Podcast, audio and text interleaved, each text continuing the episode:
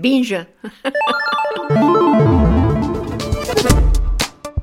Salut, c'est Thomas Rozek, nous sommes le lundi 7 mai et vous écoutez Binge Actu.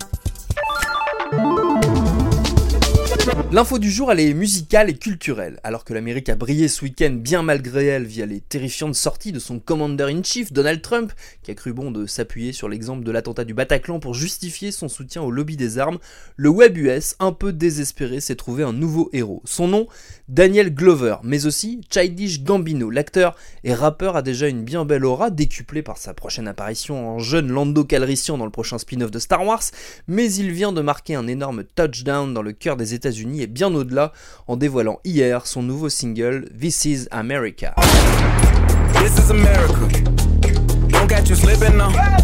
Et au-delà de la musique, c'est le clip qui frappe les esprits. Vu 2 millions de fois en quelques heures à peine sur YouTube, il est un condensé de ce que signifie être un Américain noir de surcroît en 2018. Si on ajoute à tout ça la prestation top qualité qu'a donné Glover lors de son invitation ce week-end dans l'émission Saturday Night Live, on se dit qu'après tout, elle est pas foutue mon Amérique, et ça fait quand même un peu chaud au cœur.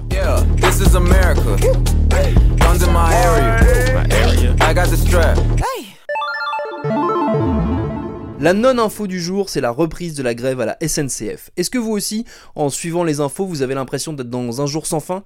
Avouez que sans Bill Murray, c'est quand même vachement moins drôle.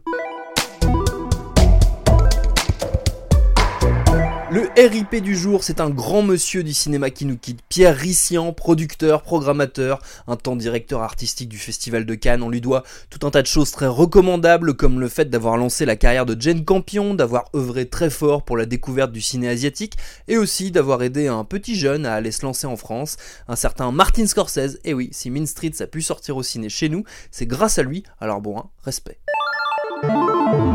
Et puisqu'on a parlé de cinéma à l'instant, le son du jour, c'est celui du compte à rebours qui a commencé.